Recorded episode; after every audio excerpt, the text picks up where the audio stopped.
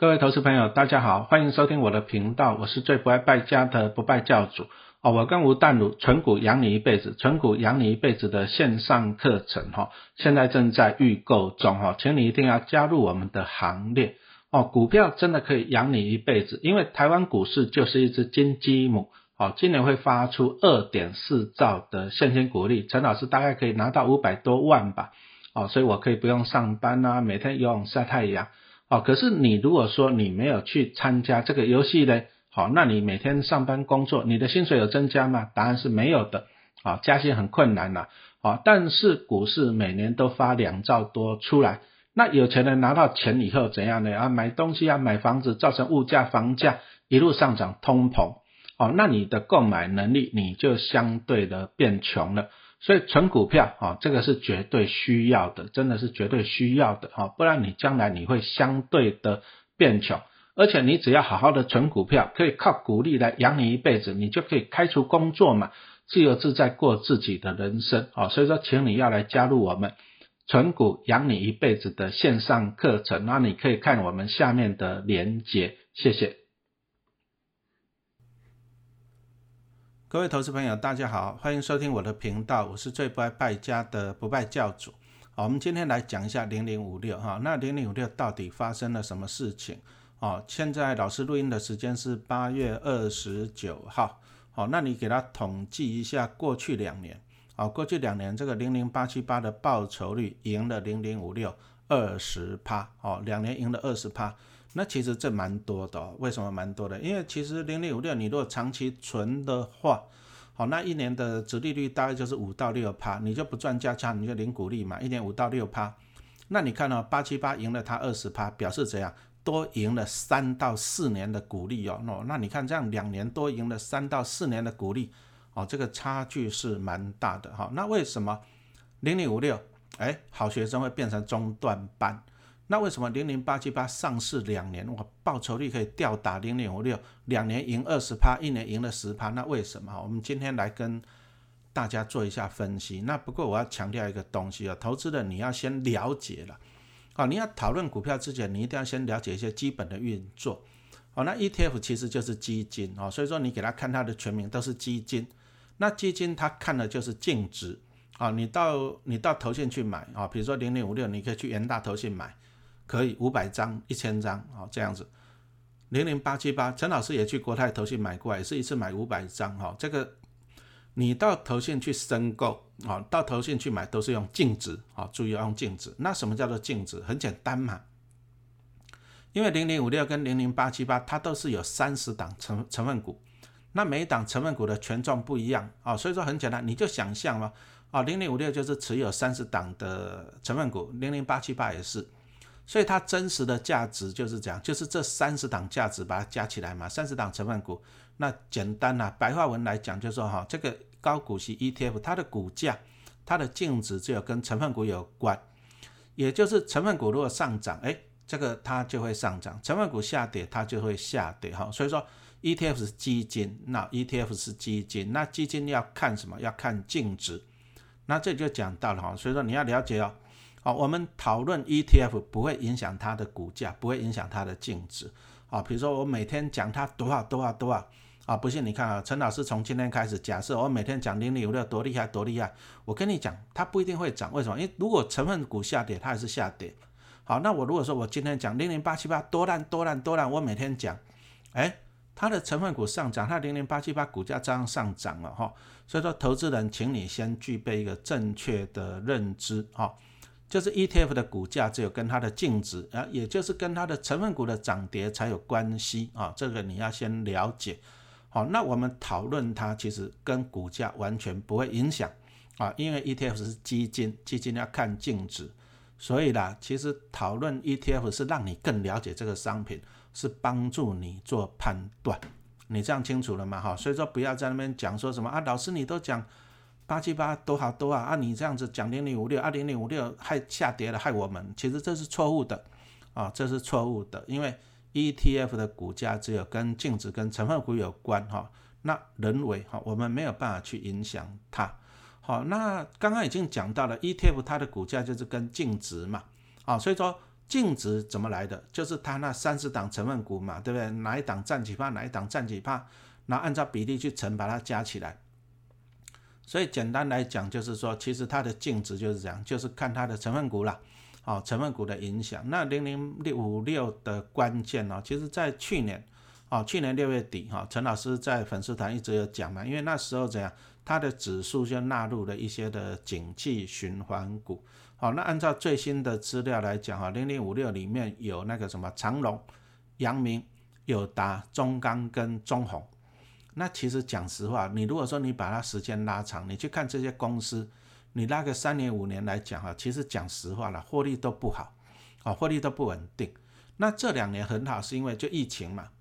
那疫情大家都知道，二零二零年第一个全世界封国、封封城、封港啊，对不对？那那些什么货运、海运都出不去嘛。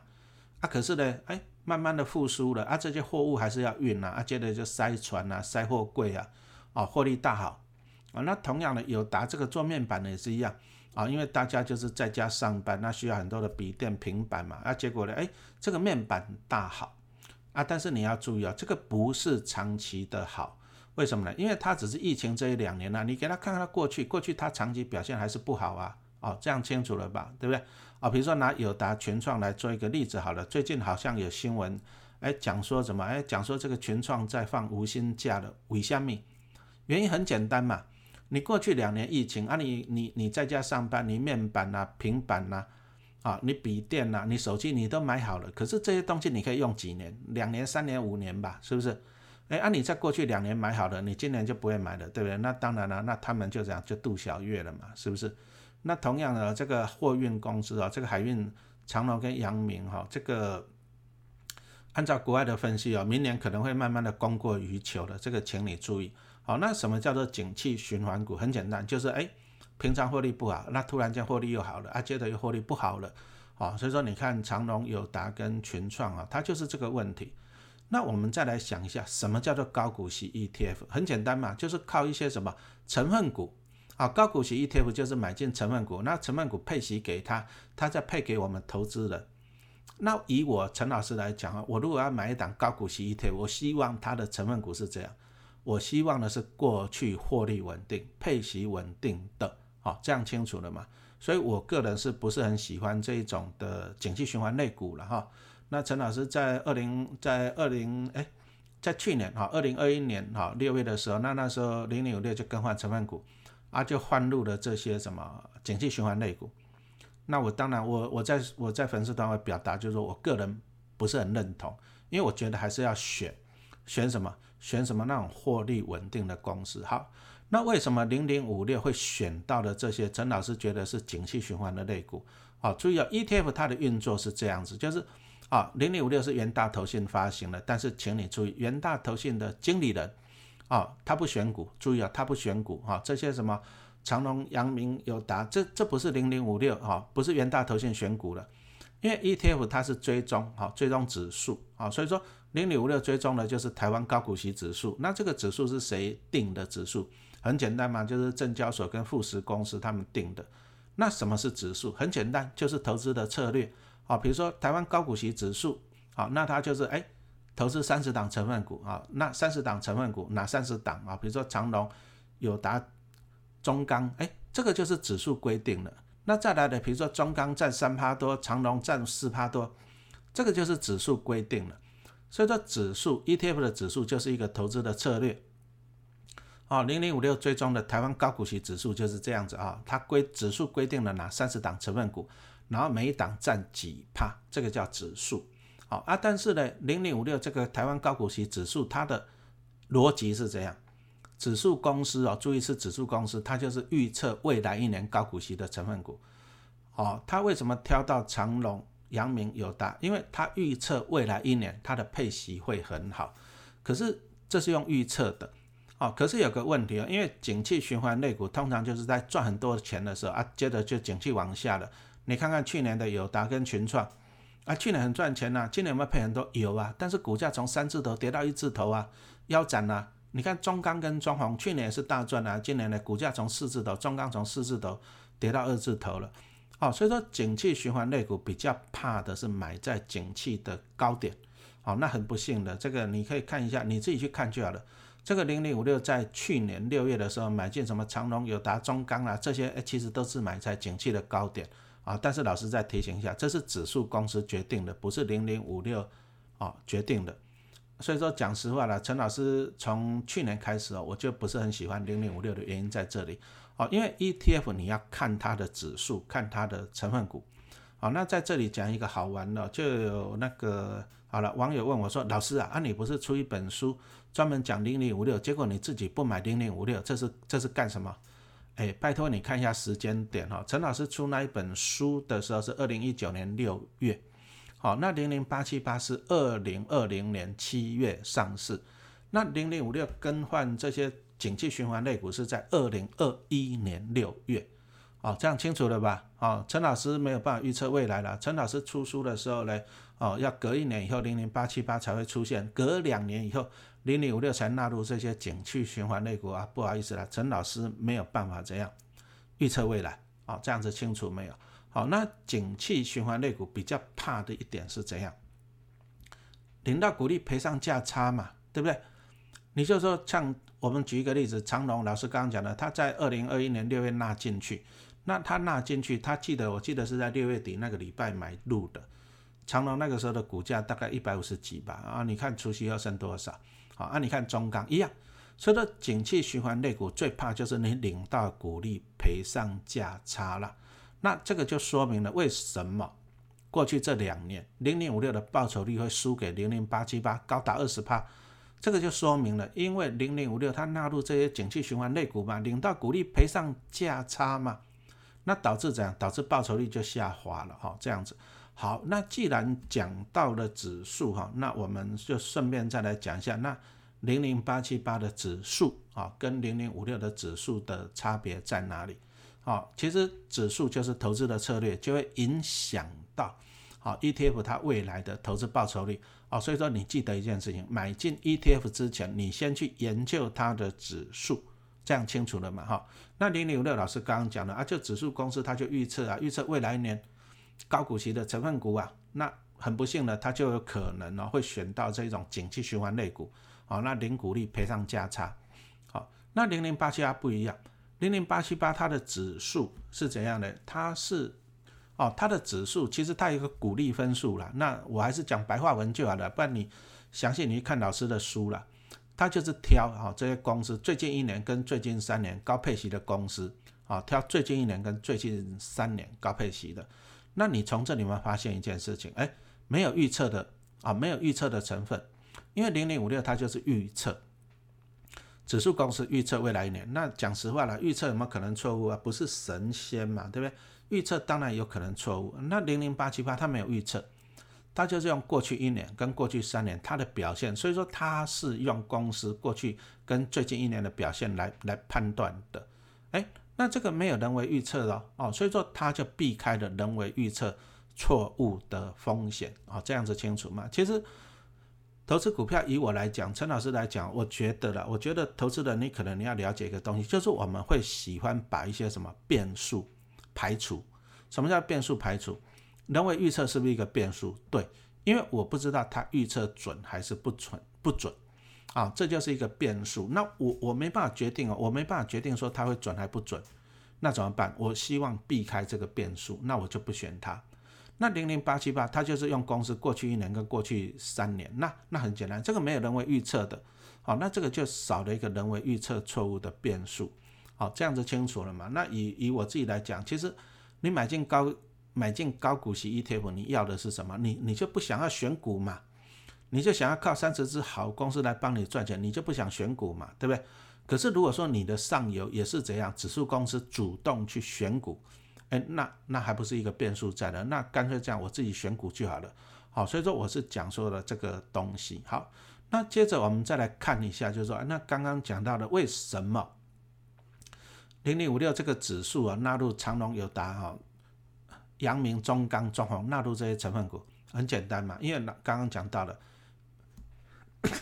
因为它刚好在景气的高峰，也就是它刚好怎样的，哎，获利还不错。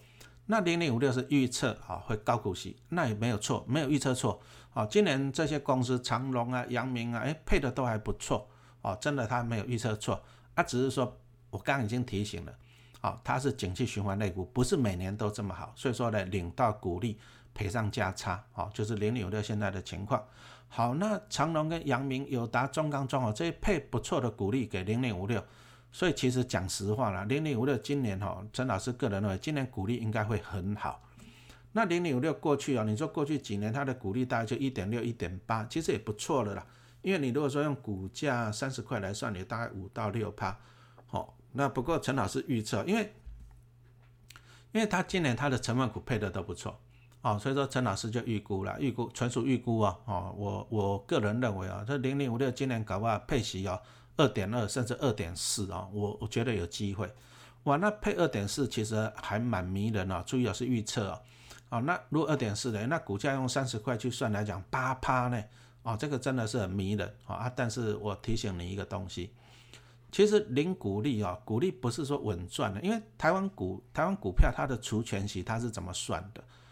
它的算法就是除权息前后的总价值是一样的。哈，举个例子啊，比如说假设纯属假设哦，啊，假设零零五六配。二点四好了啊，那零零五六通常都是每年的九月底，注意九月底啊，它会公告配多少，然后再来呢十月底啊除息啊，这样清楚了吧？哈，它的流程是这样子。好，那假设啊，陈老师假设就是说零零五六今年配二点四，那我又假设啊，假设除夕前啊，十月底除夕前那时候股价是三十点四好了。好，那除夕后呢？恭喜你了啊，除夕后的参考价是多少？三十点四。减掉二点四等于二十八，所以其实你没有赚哦，注意哦，你没有赚哦。你除夕除夕前你一股是三十点四，除夕后你拿到二点四，但是股价变二点二十八，你加起来还是三十点四哦，你没有赚啊，注意哦。所以说除息不是重点，配多少不是重点，为什么？因为除夕前跟除夕后总价值是一样的，那重点重点上重点你要填。啊，比如说它从二十八块一路涨二十九，涨到三十点四，耶，它填息了，哦，它涨回除夕前的三十点四，那这个二点四的股利你就是净赚了，好，这样子清楚了吗？所以重点是要填息。可是我就刚刚跟大家分享了嘛，对不对？那这些航运类股啊，这些面板跟钢铁类股，搞不好明年啊，其实今年已经开始景气有点感觉有点往下了。那如果明年景气往下了，哎。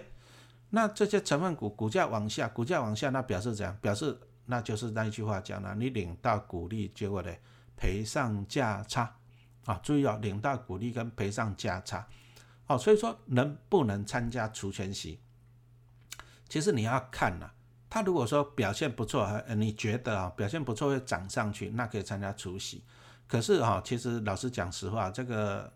这个零零五六这些景气循环类股就真的是蛮难预测的啊！讲实话，我个人觉得蛮难预测的。那蛮难预测的，你就要赌一个风险了，哦，这样子清楚了吧？哈，那看到的高股利要不要去追？哈，那阴见不远了。其实我们来看一下八月，啊，八月大家比较红的那是零零九零零啊，终于要除息了，配多少？配好像我记得是配一点二吧，对不对？好，那配息一点二，结果你看啊，它八月一号。八月二号，八月一号公告了，那八月二号大家就这样就去追哦，因为配一点二，哇，很迷人呐，因为股价才十一块多，配一点二的十趴，啊，结果大家去追，追了以后就造成了一个大幅的溢价，哦，那溢价高达八趴，那你如果看粉丝团，老师也是一天到晚在提醒，溢价太高，有货快出，溢价太高，有货快出嘛，对不对？好，就这样子，好，那为什么会大幅溢价？其实。其实 ETF 来讲，基本上啊，因为 ETF 它在就是我们投资人跟投信中间有一个叫做造市商，其实就是中盘商啦。哦，因为投信呢，投信没有办法直接卖股票到股市给投资人，哦，投资没办法，投信没办法，那他就借由造市商，那造市商其实就是一些券商，啊，所以说零零五六的造市商跟那个零零八七八的造市商，哦，学名叫做流量供应者，你上官网你就可以看得到了，对不对？哦，那理论上来讲啊，就是有这些造市商啊，他就他就去负责去怎样调整供需啦。啊，比如说投资人要买很多零零五六，那造市商讲就把零零五六卖给他。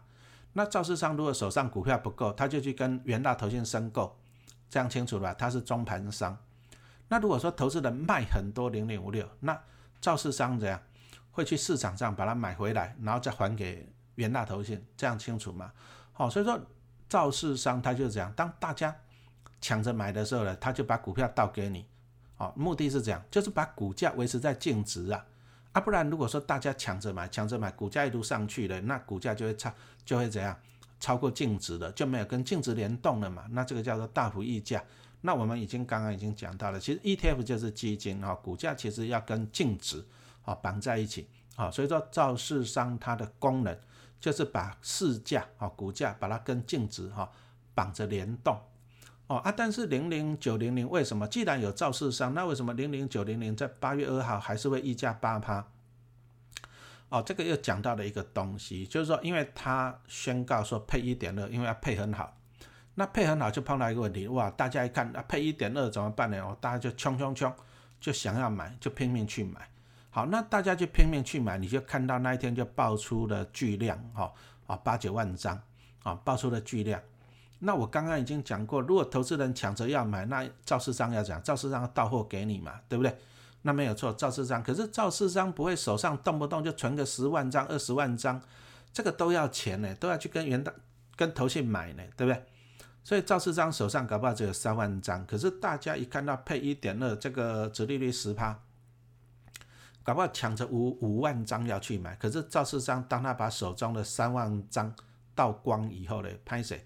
市场上还少两万张，那这个股价就一路上去了。哦，那这个就叫做什么？溢价，大幅溢价。那其实大幅溢价在什么时候才会发生？通常是除夕前啊，因为配很好嘛。那为什么配很好？等一下再讲。啊啊！大家去追，可是理论上来讲啊，其实大幅溢价通常就溢价一天了。为什么？因为因为肇事商手中把股票卖完还不够，他可以马上再去跟投信申购，明天就倒给你了，倒给你。那倒给你以后就把溢价给它压下来。啊啊！可是呢，零零五九零零碰到一个问题，他不让肇事商去申购。哎，那为什么不让赵世章去申购？因为赵世章去申购啊，这个 ETF 它的规模就越来越大，那越来越大就会出一个问题哦。哦，比如说我们举例，好，陈老师举例，哎，比如说他本来他说要配一点二，好，那比如说他本来的规模是多少？规模是两百亿，好，两百亿他配一点二，十趴，我刚刚讲十趴嘛，对不对？那也就是说他有准备了二十亿的现金来配股利，啊，这样子清楚了吗？可是如果赵市章一直去申购，那它的规模会变大，那变大变成多少？变大，好，假设变大到两百五十亿，好，那那碰到一个问题哦。他本来准备了二十亿的股利给这两百亿的规模去分，殖利率是十趴，可是规模呢一直变大，变大到两百五十亿，可是这些人要除息，你还是要给他钱呐，那怎么办？那两百五十亿去分二十亿，变成八趴，哦，那殖利率降低了，那降低了，投资人又会哀呀，那你当初你当初讲十趴，啊，为什么现在只剩下八趴？为什么？为什么？为什么？那所以说，投信最简单的方法就是好暂停申购，哦，投信就是你那个造市商，你不能够来申购了。那不能够来申购，就出一个问题，就是当市场上的投资人一直要买，可是造市商没有办法到货给你，那就有可能讲大幅溢价，这样清楚没有？啊，就是会有这个情况啊。不过不过注意哦，哦，他只是这样，在除夕前，他怕除夕前的规模太大，所以说他暂停申购。那请问你除夕后呢？除夕后他不怕了，为什么？因为股利已经发完了嘛。除夕后他不怕，好，他不怕规模变大，所以说除夕后呢，他就开放申购了。所以你会发现呢，你去看老师粉丝团也贴了，你看那个零零九零零在除夕后呢，净股价马上就打回净值，股价马上就打回净值，好，所以说注意了，好，溢价太高不要追。好，那刚刚讲到的零零九零零是今年八月二号才发生的嘛，对不对？阴见不远了，哈。拿来当做借景。好，那请问你，如果说零零五六，老师刚预测哦，纯属预测哈。零零五六，如果说今年它配二点四的，会碰到什么情况？碰到什么情况？哎，搞不好投资人也是拼命去追哦，就像那个零零九零零配一点的一点二一样嘛。那大家都去追，那就有可能，好，老师讲的是有可能，那就有可能会造成大幅的溢价了，就跟零零九零零一样。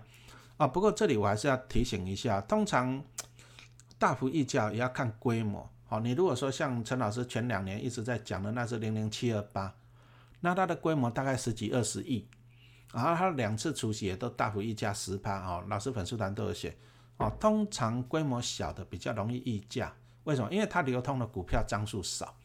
哦，那零零九零零也算蛮大的，规模两百亿啊，可是你看它也是溢价八趴了。哦，规模大的问，规模大的优点在就是它的流通的股票多了啦，啊，比较不容易供过于求。那零零五六更大嘛，零零五六它的规模一千四百亿。哦，所以说如果说了零零五六假设哦，假设公告二点四的股利，那大家去追哦，可是因为它的规模很大，市场上流通的股票很多，那说不定啊就没有办法溢价那么高。那这个溢价到底会溢价到什么程度？其实你还要看他赵世章手手中有多少股票哈，这个这个我没办法预测哦。但是我们只能够用猜的。什么叫猜的？来，第一个，其实投信要的跟你不一样哈，投资人要的是股价涨，投资人希望股价涨。但是我刚刚已经讲过了，ETF 的股价就是说你怎么讨论它都不会涨，ETF 股价要涨只有一个办法，就是成分股上涨。哦，清楚了，成分股上涨，ETF 股价才会涨，对不对？ETF 的股价没办法控制，但是投信要的是什么？投信要的是规模嘛？什么叫规模？啊，比如说像啊，如果说一档 ETF 哈，举例啊，它的规模是一千亿，那他收的经理费用是千分之三，那表示怎样？表示他一年哦，就从你你投资人手中就拿走了三亿。哦，那这个三亿你不用缴，他就每天扣，每天他从镜子里面直接扣走了。所以说，投信要的是规模，这样清楚了吗？好，老师再强调一点，投信要的是规模，规模越大，那他可以收到越多的经理费用。啊，这样子清楚没有？那问题来了，怎么样让规模变大嘛？股价如果说股价可以一直涨，哦，那大家会一直买哦，那大家一直买的话，规模会变大。可是刚刚已经强调了。股价没办法控制啊，因为股价就看净值，净值就是看成分股的涨跌嘛，对不对？股价没有办法控制啊，那怎么怎么吸引你来买？很简单，配息。好，那个基金公司可以决定配多少息。好，其实要配多少就是基金公司自己决定了。零零五六配多少就是就是零零五六公就元大投信决定了。零零八七八配多少就是国泰投信决定了。这样子清楚了嘛？是不是？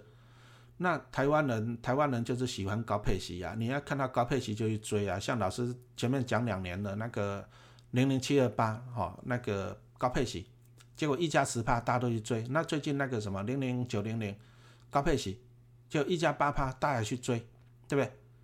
台湾人就是喜欢高配息，可是你要搞懂呢，溢价太高，你去追，你是赚到股利赔上价差呢，你到最后还是撩紧呀，你还是撩紧，你你听我不？你还是撩紧，不划算。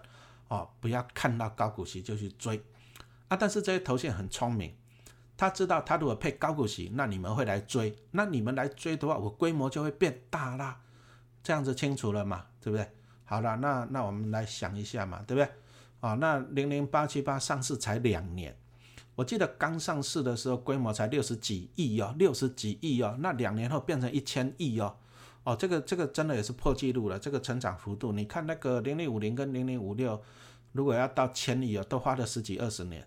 好，那零零八七八，当然第一个它运气好了，这两年股市大好。那第二个就是说它的报酬率真的吊打零零五六，那报酬率讲话嘛，报酬率拿得出来，那大家当然买爆啊，不然呢？难道你要去买报酬率比较差的零零五六吗？是不是？好。那我们从这里就看到，其实零零五六哈元大投信，我相信它也有危机意识啊。什么叫危机意识？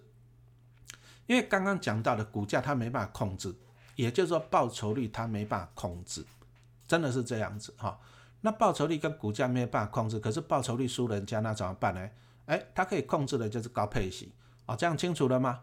哦，所以说零零零零五六如果要站稳王座，什么意思？就是它的规模还是要在高股息里面当。大哥的话，那那怎么吸引投资的？很简单，高配息、高配息、高配息。那更何况他今年的成分股，刚讲的这些景气循环类股都配得不错啊。所以零零五六今年可能会配息很大方，好，很大方。那目的就是吸引你，好，吸引你来抢购。那当然，你抢购的越多，那它的规模就越来越大。但是我刚刚已经跟大家报告过了，股利配再再高都是假的嘛？为什么？因为除息前跟除息后的总价值是一样的，这个就是我们的会计规则，就是这样子嘛。你领到的股利你要看，你要看它未来的成分股的表现，有填上去你才有赚，哦，有填上去你还有赚，哦，所以说你听我听到这里，陈老师讲的这些东西哦，你你拜托一下，你把高股息 ETF 它到底配多少息，配几趴，你把它忽略，好，你把它忽略，为什么要忽略？因为所有的投信都拿高配息来吸引你，目的就是这样，把规模放大。那规模放大就这样，就是赚你的经理费了，这样清楚了吗？哦，你把配息把它 pass，你要看什么？看总报酬率啊，清楚了吗？看总报酬率，哦，因为总报酬率就是你实际赚的嘛，是不是？哦，所以说讲最后讲一个结论了，零六六今年高配息应该是不可避免了哈，高配息哈，那相信也会很多人去抢购，但是老师又提醒了，如果溢价太高，请你不要追，溢价太高，请你不要追，好，那高配息不一定可以买，为什么？因为我讲过了，你后面还要再填息。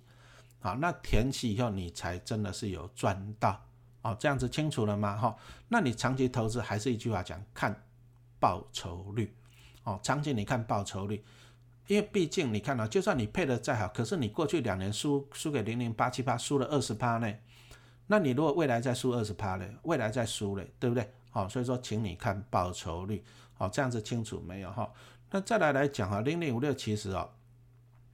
其实按照过去的统计资料啦，其实零零五六最好的时间点是什么时候买哈？十一月，哈，老师也去统计过过去的一些资料，十一月买。那为什么十一月买？很简单，因为除夕后了嘛。就像我刚假设，好，假设除夕前是三十点四，那假设配二点四，除夕要变二十八，哎，高股息 ETF ETF 你就是要买相对便宜嘛，这样子清楚没有？好，买相对便宜，那答案就是十一月，好，除夕后再买。哦，其实你领到股利。不，还没有放进你口袋，要填息才会放你口袋。那既然还是要等它股价填息，那一样啊。那我除夕后便宜的时候买，贴息的时候买，等它涨上来填息的时候，我赚价差嘛，还不是一样？啊，你领股利你要缴所得税，可是你赚价差不用缴税，哦，这样子清楚了没有？哦，清楚了没有？哈，所以说我们今天就很快的跟大家总结一下啦。总结一下就是说，其实。其实这里面哦，讲真的，讲真的，水很深呐哈。因为陈老师后来研究了很久，其实其实这投信很聪明，真的很聪明，很厉害。好，他就知道台湾投资人很喜欢高股息，所以说他利用高股息来吸引你。好，那那你买进啊，就让规模变大。而你看过去两年，我们看到很多 ETF，老师粉丝团一天到晚在提醒，没有用，真的没有用。我说这个溢价十帕的，这溢价十帕不要追了，他还是拼命追，啊，最后领到股利赔上价差。没有错，好，因为老师刚刚已经讲到了，就是投信啊，其实 ETF 的股价没有办法去控制，但是投信可以控制的是它配多少息，所以他就拿配很多的息来吸引你，啊，吸引你的，啊，结果你买到了，你买到了，可是他没有填息，你还是没有赚哦，啊，或者就算有填了，总体的报酬率输给人家还是没有用，哦，所以说我们结论就是啊，其实买进 ETF 来讲，第一个你要观察指数，好，零零五六它的指数就是预测未来。哦，那很不幸呢，它预测到了那个景气循环类股。哦，那当然了，也许他以后就预测对了，也许他以后还会预测错。这个哦，这个真的我没办法去预测的。好，这个就是一个变数。好，二零零八七八，他就用最近，好，就是用成分股自己的表现了。他最近一年跟最近三年的表现，他是用成分股的自己的表现来挑选，所以他没有人为预测错误的风险。好，那过去。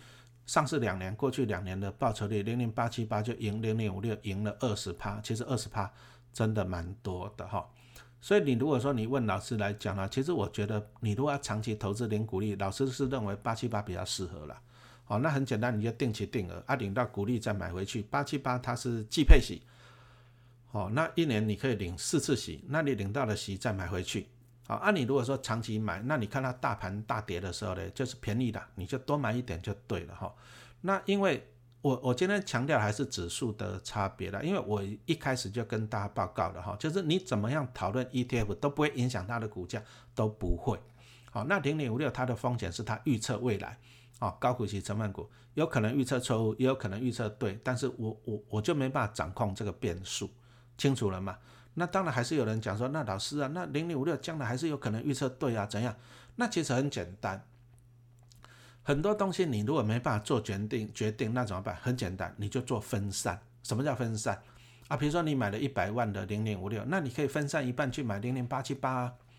你这样就做分散了。那分散的好处是，万一零零五六还是预测错了怎么办？还是报酬率输二十趴怎么办？哎，那你有分散一半到零零八七八去了嘛？那你可以讲降低你的怎么样损失啊？所以说注意啊，同样是高股息 ETF，还是要做一下分散。好，那零零五六它的指数哈，其实零零五六它目前它没有没有金融股了，它一档金融股都没有。好，那零零八七八大概有四分之一是金融股，所以说你做分散就有这个优点哦，就是说啊，不然你如果都买零零五六，你你买不到金融股。可是最近一年啊，升息其实对金融股是利多了啊，因为零零八七八有四分之一的金融股哦，所以说它的报酬率。就赢给零赢零零五六的原因也是因为它有金融股，哦，所以说投资 ETF 其实老师刚刚已经讲了，你可以做分散，哦，第一个，哦，那分散怎么做？哦，举例哦，纯属举例，第一个就是说，比如说你有一百万，哈，那你就这样卖掉一半，零零五六，那换一半零零八七八可以，啊，这第一个做法。那第二个就是说，哎，你不想一次换一半的，那怎么样？那也很简单，啊，你就这样，比如说我就你就自己定定期定额去换。你就一个月卖一张零零五六，拿拿去买零零八七八，你就一个月这样叫做定期定额去做，那做到分散到了一半为止，你就停。那再来第三个方法就是用股利去换呢，啊，你零零五六你还是喜欢它，你还是要抱着它跟它结婚，可不可以？可以呀。好，那你就这样领到的股利，领到股利你就去买零零八七八，领到股利你就去买零零八七八，那维持到最后呢，到最后你就变成说，哎，一比一的比例，那这样子也可以，这个就是做一个分散。好，那所以说老师今天跟大家分享就到这里哈，那后面就广告时间了哈，就是说其实投资 ETF 啊，投资股票你还是要建立基本的观念，这个是非常重要。好，那陈老师跟吴淡如哈，我们最新的影音课程，哈，靠鼓励养我一辈子，靠鼓励养我一辈子哈，那目前正在特价中，那就请你看哈相关的连接哈，下面都有连接。好，谢谢收听。